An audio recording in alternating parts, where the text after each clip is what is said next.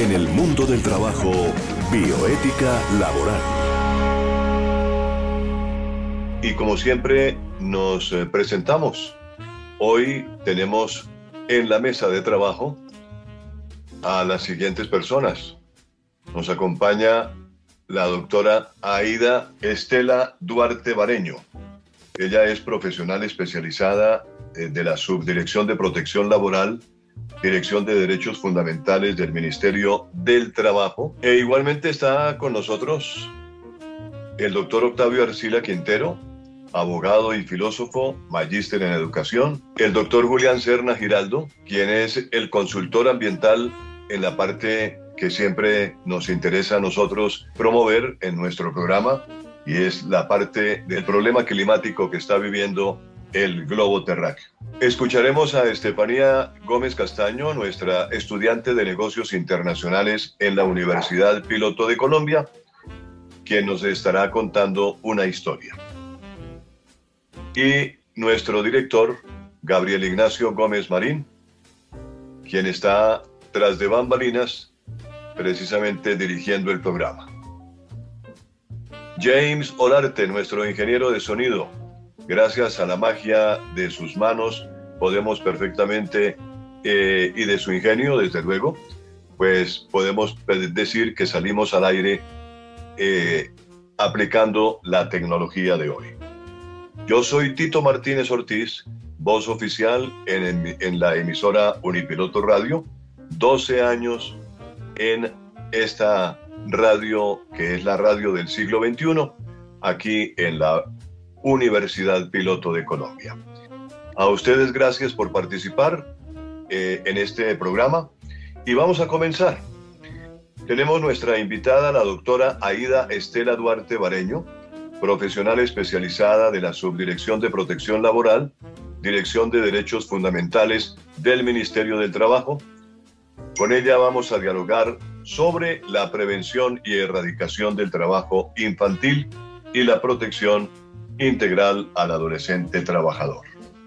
Doctora Aida Estela, muy buenas tardes, bienvenida como siempre a, que, a este programa del mundo del trabajo y la bioética laboral. Eh, muy buenas tardes, Tito. Muchísimas gracias por la invitación. Eh, un saludo muy especial para todos y bueno, por acá acompañándolos con la mejor disposición y el mejor ánimo, pues para comentar, digamos, algunos aspectos muy importantes con nuestra población de especial protección, como son nuestros niños, niñas y adolescentes. Magnífico, doctora Aida Estela. Eh, comencemos por contarle a nuestros oyentes quién es usted, qué profesión tiene y qué hace en el ministerio. Ok, muchísimas gracias. Eh, yo soy abogada de profesión, eh, especialista en derecho administrativo. Eh, la mayor parte de mi vida laboral ha sido la he desempeñado en el Ministerio del Trabajo, como inspectora de trabajo. también he tenido la oportunidad de ser coordinadora del Grupo de Prevención, Inspección, Vigilancia y Control de una dirección territorial eh, también he estado encargada como directora territorial. Eh, también he estado encargada como subdirectora de protección laboral. Y pues acá en la subdirección de protección laboral, donde soy desde hace seis años, eh, pues mm, como profesional especializado, entonces tengo a cargo como digamos, llevar a cabo eh, o mejor, desarrollar toda la estrategia que el ministerio tiene en territorio eh, para la prevención y erradicación del trabajo infantil y la protección integral al adolescente trabajador. Estamos eh, llevando acciones importantes bueno, en todo el país eh, con, un grupo de, trabajo, con, otras personas, compañeras de equipo del ministerio. Hemos, en digamos que el año pasado y este, pues hemos tenido oportunidad a través de la virtualidad de llegar a muchos más sitios, ¿sí?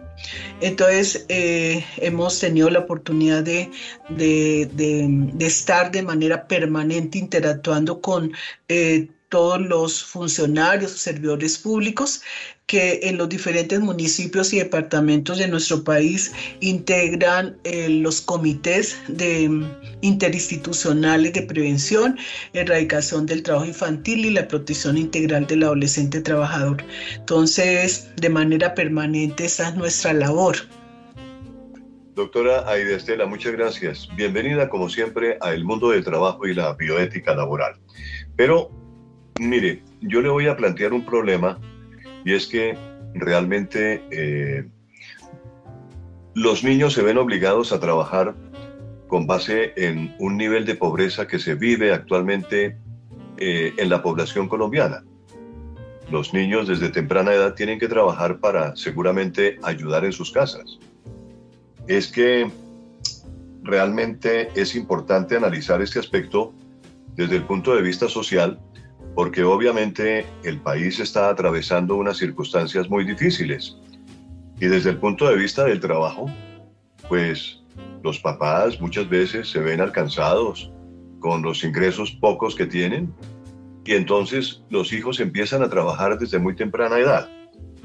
En ese sentido, pues el Estado ha estado muy preocupado y ha tenido que, digamos, aprobar y estudiar eh, y aprobar eh, pues políticas públicas para prevenir y erradicar de, de alguna forma el trabajo infantil.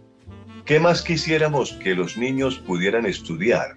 Que los niños realmente no hicieran sino estudiar porque un niño debe ir al colegio, debe ir a la escuela o al colegio y estudiar y prepararse para un mundo mejor. Indudablemente eso es lo que quisiéramos desde esta tribuna eh, y, lo, y lo decimos con mucha franqueza, pues, pero desafortunadamente la realidad es otra. Entonces, eh, yo le preguntaría a la doctora Idestela, ¿en qué consiste la línea de política pública para esa prevención y erradicación del trabajo infantil y la protección integral que se le brinda al adolescente trabajador. Eh, ok, bueno, eh, yo pues quiero comentarles que el Ministerio del Trabajo eh, formuló la línea de política pública para la prevención y erradicación del trabajo infantil y la protección integral al adolescente trabajador eh, de manera colectiva, de manera conjunta con el Instituto Colombiano de Bienestar Familiar, el DNP y con otras instituciones y entidades que hacen parte del Comité Nacional CIETI, pero también con un apoyo muy importante de la Organización Internacional del Trabajo OIT. Esta línea de política tiene un horizonte a 10 años y eh, esta línea de política tiene unos ejes estratégicos y unas líneas de acción eh, de la cual, por ejemplo, eh, cada uno de, esas, de esos ejes estratégicos y líneas de acción tienen unos propósitos eh, con los cuales, digamos, se, el Estado eh, pretende llegar a, digamos, que el objetivo de la línea política es de una parte la prevención y la erradicación del trabajo infantil y por otro lado la protección integral al adolescente trabajador, pero vistos eh, digamos, en el contexto de la protección integral, pero también vistos no como una individualidad, sino también como a ellos junto a sus familias. Entonces, por eso hablamos de la oferta institucional que también, que no solamente debe cobijar de pronto al niño, niño, niña o adolescente que tiene, eh, que se encuentra en una situación de trabajo infantil, sino también mirarlos en el contexto familiar, eh, dado que mm, en, buena parte, pero no en toda, está el trabajo infantil asociado con aspectos económicos y digamos que en muchas oportunidades, eh, como bien lo decía, mm, tienen que contribuir de pronto a la economía del hogar, eh, ser proveedores de sus propias familias, ¿cierto? Entonces, eh, esos ejes estratégicos de la línea de política, de una parte está el fortalecimiento de la arquitectura institucional, la promoción de derechos y prevención de vulneraciones, la calidad y cobertura de las atenciones, la participación de niños, niñas, adolescentes y sus familias, que es un aspecto muy importante también, porque queremos eh, que dentro de los comités CIETI que funcionan en todo el país eh, y en la mayoría de los municipios eh, y departamentos de nuestro país tengan un asiento, tengan una participación importante nuestros niños, niñas y adolescentes, para que ellos desde su óptica, desde su perspectiva, también nos cuenten cómo ven las situaciones em, en cada uno de sus territorios dependiendo de la dinámica propia del municipio, ¿sí? de la situación que se ve en esos, en esos territorios, pero también... Mm, la oportunidad que ellos nos, nos dan de poder compartirnos cómo, cómo les parece que sean esas posibles soluciones. Entonces, que digamos que a grandes rasgos, eh, estas, estos ejes estratégicos y líneas de acción que los componen se constituyen como en esa ruta que se tiene para que mm, dentro de ese horizonte a 10 años, al año 2027, podamos decir y hacer una evaluación del desarrollo de esa línea de política eh, digamos, de la mano con esos eh, objetivos estratégicos em, que nos corresponde como país también eh, y poder llegar a decir que se avanzó mucho o que, se, o que definitivamente conquistamos esa meta que es una, una, digamos, tener cero trabajo infantil en Colombia. En este momento, pues la tasa de trabajo infantil desde el daño, señor. No, no, no, siga, siga, siga. Desde el año, gracias, desde el año 2012 ha tenido un comportamiento positivo.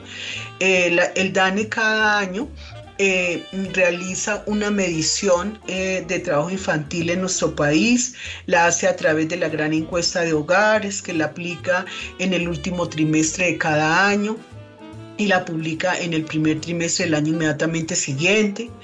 Entonces, mm, eh, eh, digamos, en este momento, pues en el año 2020, que es el dato más reciente que tenemos, pues la tasa de trabajo infantil eh, mm, disminuyó también, tuvo un comportamiento positivo, pero no podemos decir lo mismo de la tasa de oficios del hogar, que es un indicador que se encuentra a cargo del ICBF y es el trabajo que realizan los niños, niñas, adolescentes en sus propios hogares por, más, por 15 horas o más a la semana. Entonces, mm, nos digamos que la apuesta que se tenían los organismos internacionales a nivel, pues digamos, no solamente a nivel de nuestro país, sino a nivel internacional, era que muy posiblemente la pandemia iba a causar de pronto alguna dificultad. Y pues en efecto sí, eh, se, se aumentó la tasa de oficios del hogar.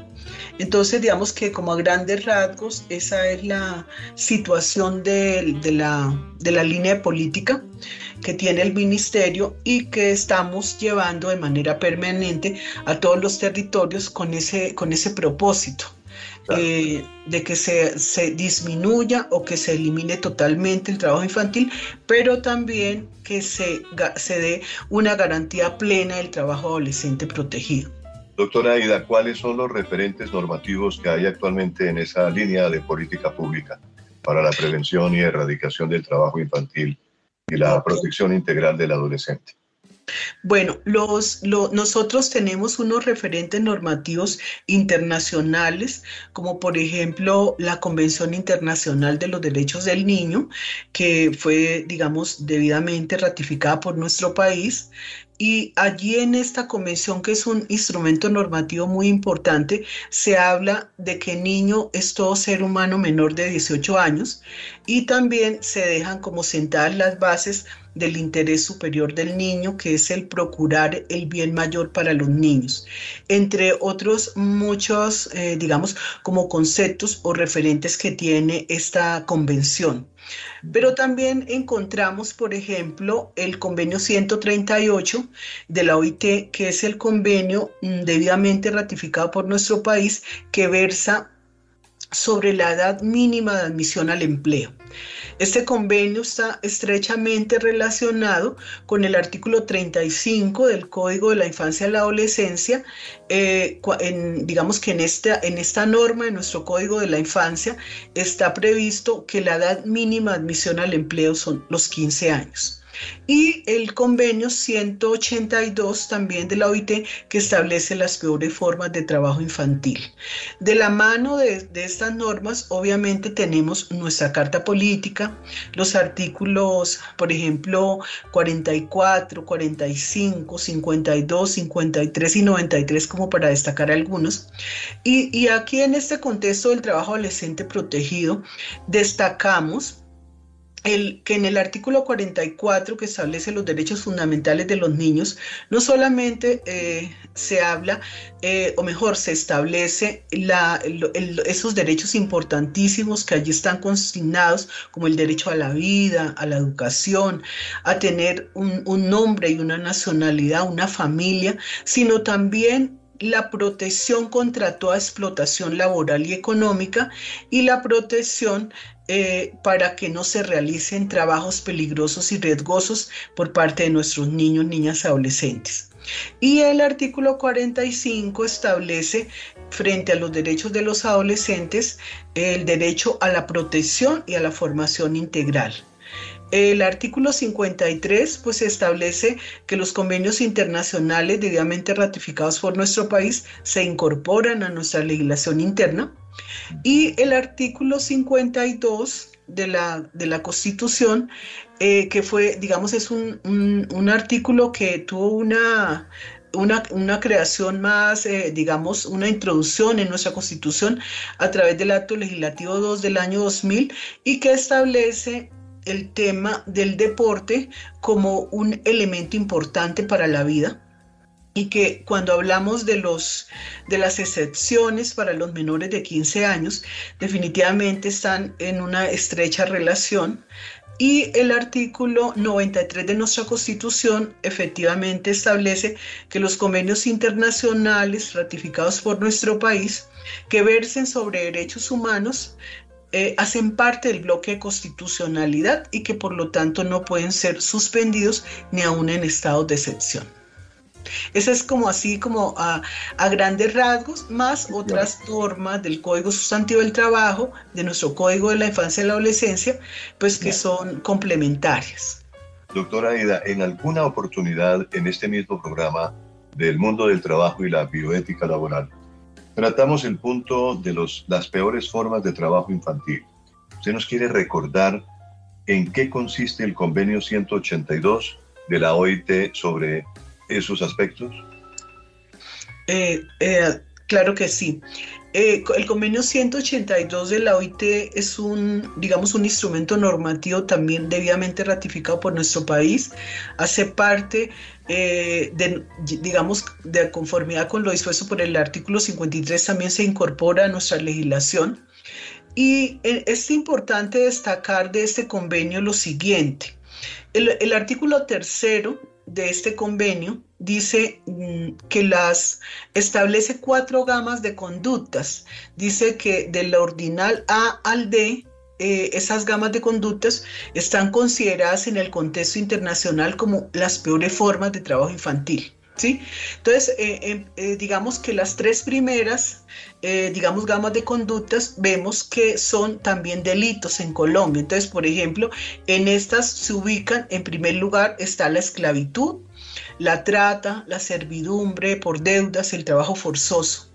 También encontramos la, la utilización o el reclutamiento o la oferta de niños para la prostitución o la instrumentalización de niños para las actividades pornográficas o la utilización o el reclutamiento de niños por grupos armados eh, irregulares o la instrumentalización de niños mm, para actividades ilícitas también como el narcotráfico.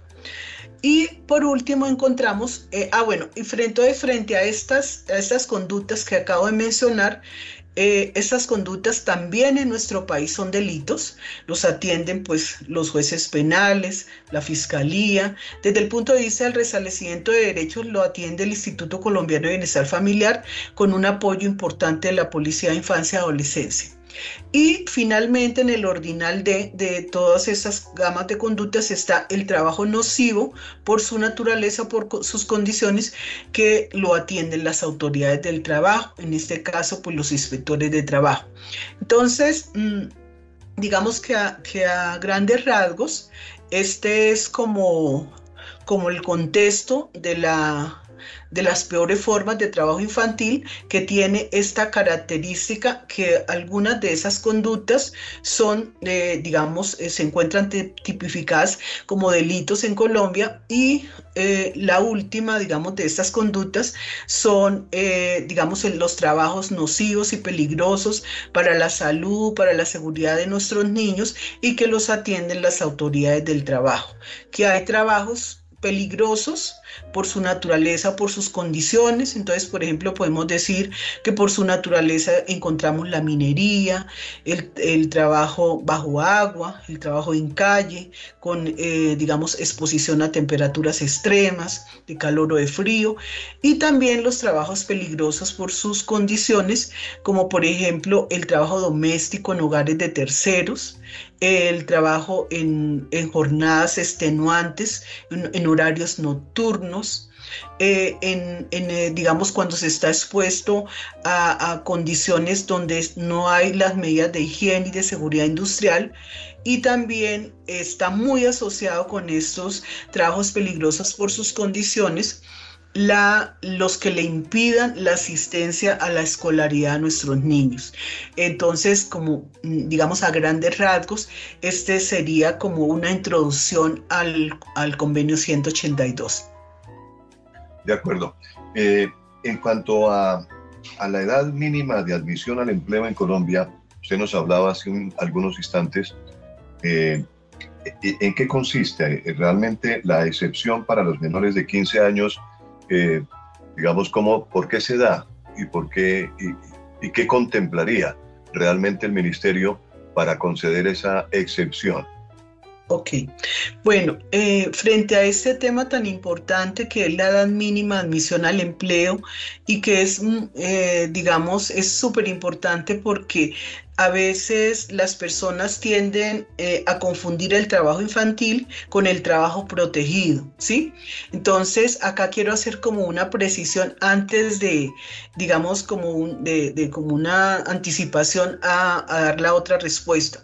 Trabajo infantil, siempre que nos que nos digan trabajo infantil, debemos pensar que está asociado con una vulneración. ¿sí? Porque el niño le toca soportar a una edad que no corresponde, porque le toca realizar un trabajo que, para el cual, eh, digamos, su desarrollo físico no está apto, eh, porque lo impide asistir a la escuela o porque lo aleja de la escolaridad. En fin, digamos, siempre el trabajo infantil se considera como una vulneración. Entonces, cuando hablamos de trabajo protegido o de trabajo adolescente protegido, nos encontramos ya en este contexto que eh, tiene su génesis, su origen en el artículo 45 de nuestra Constitución y en el artículo 35 del Código de la Infancia y la Adolescencia y que desarrolla eh, los artículos 113 al 117 del Código de la Infancia y la Adolescencia. Entonces, podemos decir que la edad mínima de admisión al empleo en Colombia son los 15 años, ¿sí? Y que es, eh, pero que también existe una excepción para que los menores de 15 años puedan realizar actividades remuneradas únicamente de tipo artístico, cultural, recreativo o deportivo.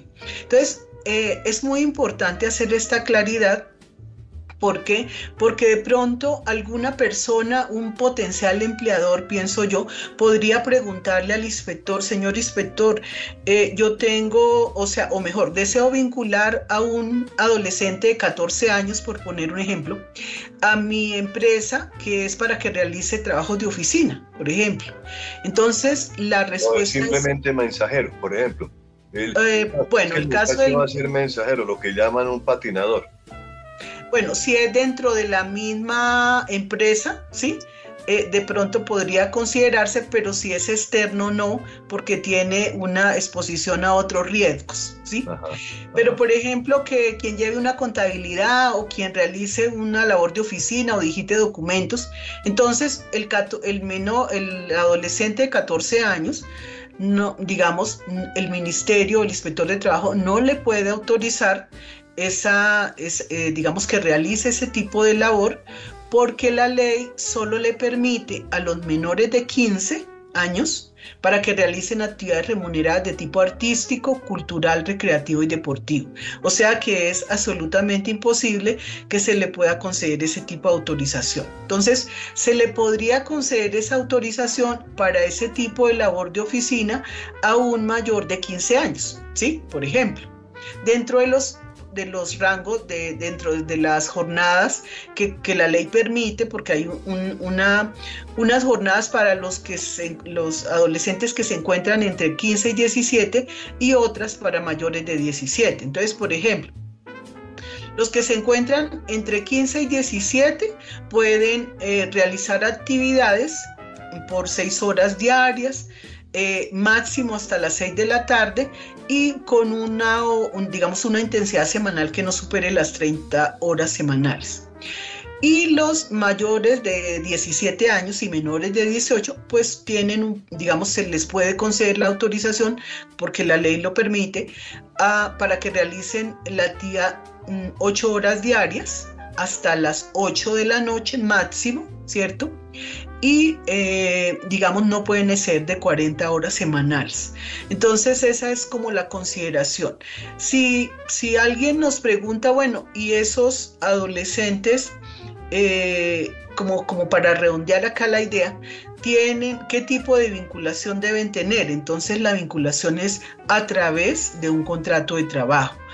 ¿Por qué? Porque es que el, Código de la Infancia y la Adolescencia eh, de, manera expresa está señalando que es mm, eh, a través de un contrato de trabajo. Por lo tanto, no podría un potencial empleador digamos, eh, pretender mejor que un inspector de trabajo le autorice o le conceda una autorización para que un adolescente trabaje bajo una modalidad diferente a la vinculación laboral. Y ese es como, digamos, como a, grandes rasgos, como este tema relacionado con la edad, que, que, son los 15 años, y como con la excepción que la misma ley permite y que está contemplado en el parágrafo del artículo 35 del Código de la Infancia y la Adolescencia. Además, si, si está con contrato de trabajo, tiene que tener todas las garantías de condición y condiciones de protección social, ¿cierto? También. Exactamente. Exactamente, así es. Eh, eh, aportes a pensión, etcétera, porque pues obviamente el contrato de trabajo exige ese cumplimiento. Así es, sí, señor. Bueno, sí. Doctora, doctora Aida, pasemos al trabajo adolescente, ¿le parece? Claro que sí, sí, señor. El trabajo adolescente, ¿en qué consiste realmente la protección del trabajo adolescente? Ok, ¿Hay entonces... Unos controles del ministerio? Sí, señor. Entonces, el trabajo adolescente, como, como una continuación ahorita de lo que ya les estaba explicando, pues tiene su origen en el artículo 45 de la Constitución, en el artículo 35 y en esas otras eh, artículos que les explicaba el Código de la Infancia y la Adolescencia.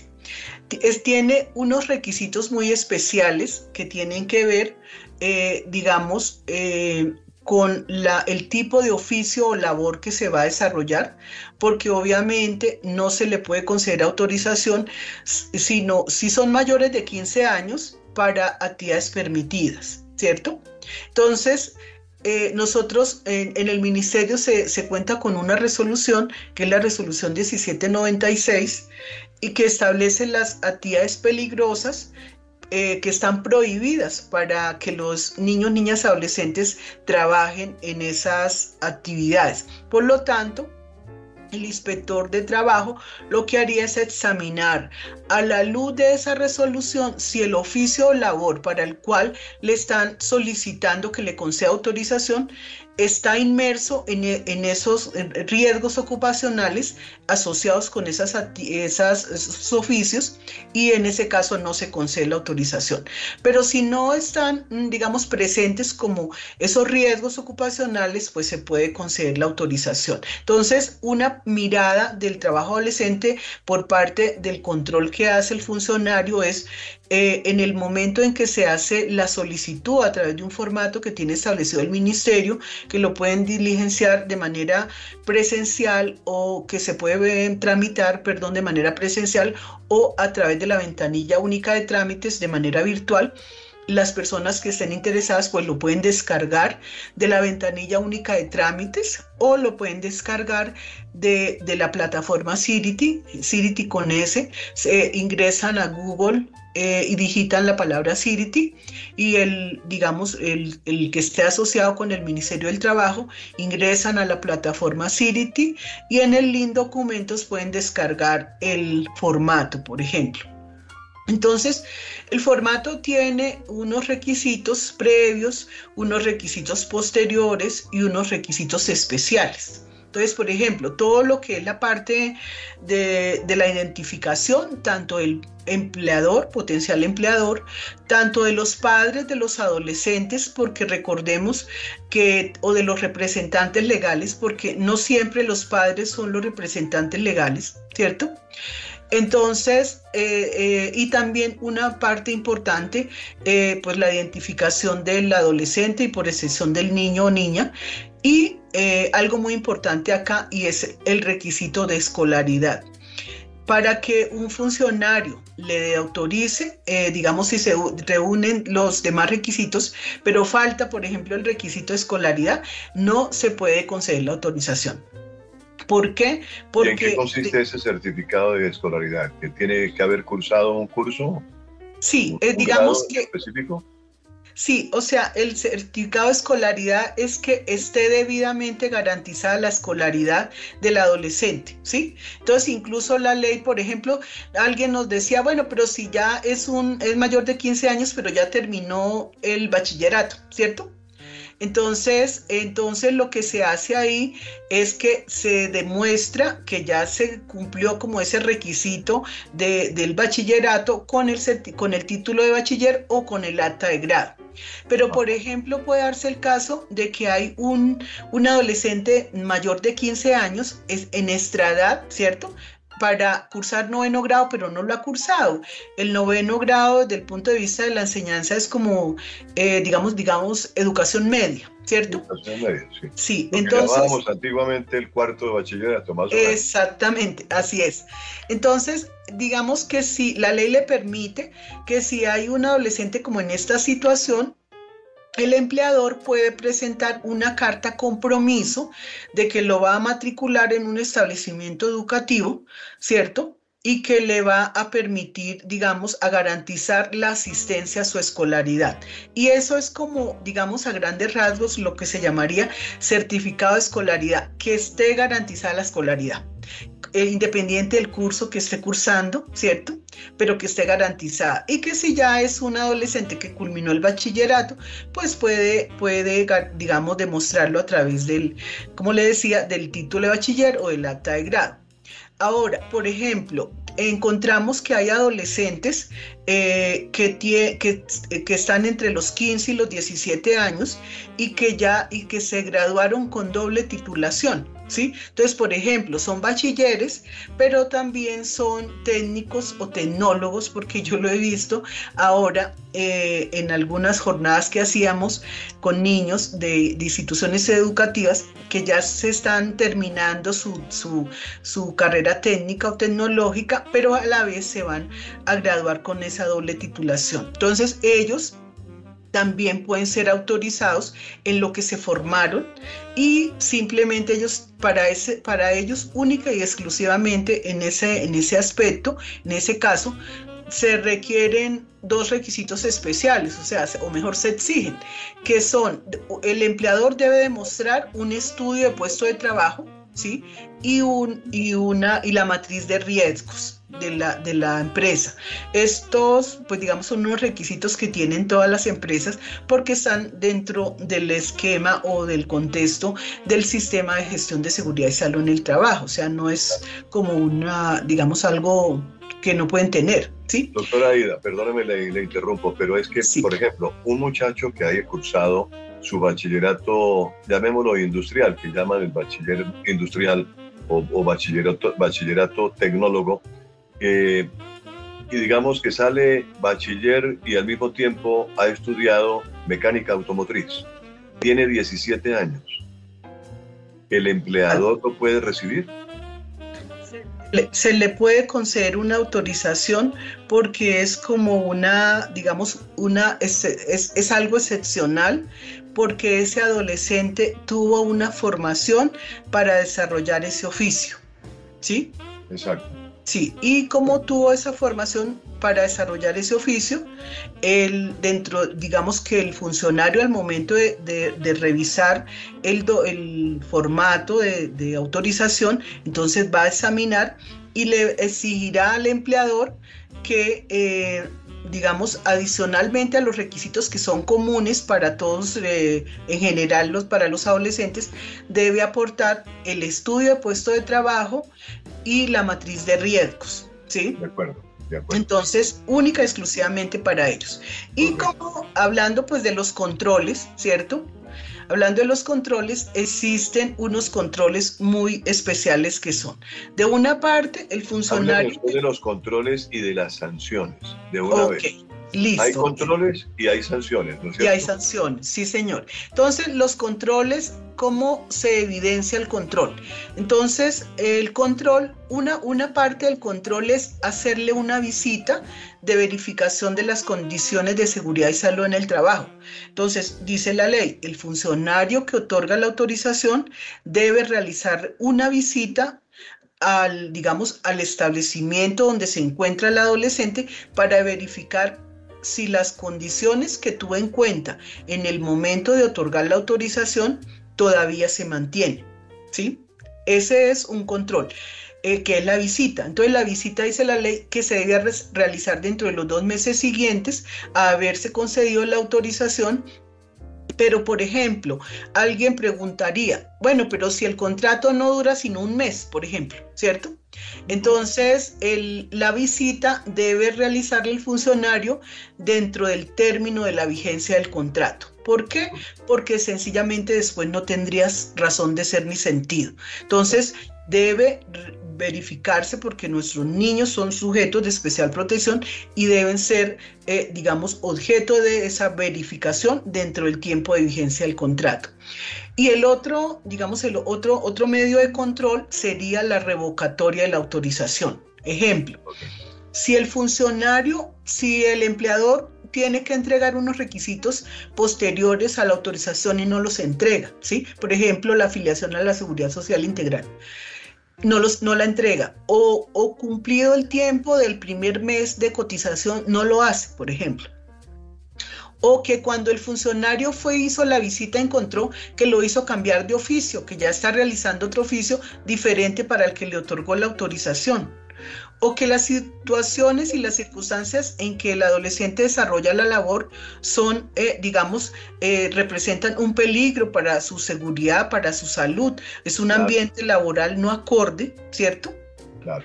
O que simplemente el adolescente debía estar estudiando y no está estudiando, o sea, está desescolarizado. Esas, todas estas son, eh, digamos, como unos argumentos y unos fundamentos para poder, de, digamos, revocar la autorización. Entonces, ¿qué, ¿qué, hace el funcionario?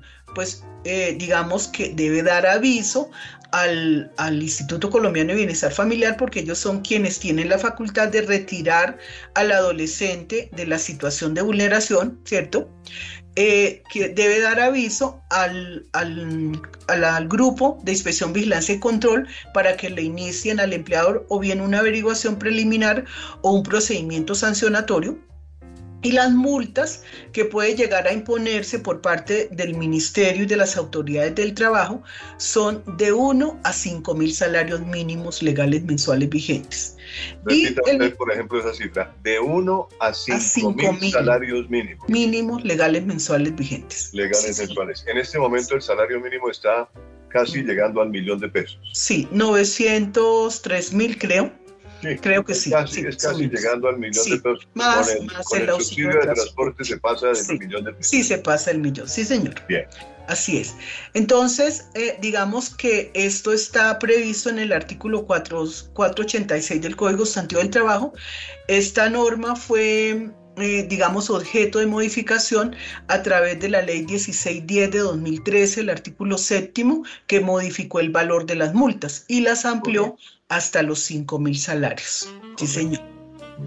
Doctora Aida, eh, realmente nos hemos extendido un poquitico más del tiempo normal que, que tenemos para la entrevista, pero su exposición ha sido muy interesante y sobre todo para, para, para nuestros oyentes, si hay algunos empresarios que están interesados en este tema, pues vale la pena que ellos conozcan este tipo de, de normatividad que hay en el Estado colombiano, que además, siendo eh, digamos, basado en, normatividad internacional, como es la Organización Internacional del Trabajo, pues obviamente se supone que, también está aplicándose en otros países.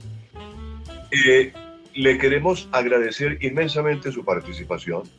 Créame que sería muy placentero para todos nosotros escuchar un tema específico de lo que hemos tratado hoy en otra ocasión, pero nos gustaría, por ejemplo, ahondar un poquito más sobre lo que son las convenciones y, las, y la normatividad, ¿no? Porque muchas veces se ignora eh, eh, en, parte la, normatividad y como se dice eh, en el argot jurídico, la ignorancia de la ley no sirve de excusa, ¿cierto? Sí, señor, así es. Para que las personas entiendan que de ninguna manera pueden transgredir lo que está escrito en la ley y en las convenciones internacionales. Es la doctora Aida Estela Duarte Bareño que nos ha acompañado hoy en el mundo del trabajo y la bioética laboral. Una feliz tarde, doctora. Mil gracias por acompañarnos. Muchísimas gracias y con el mayor gusto.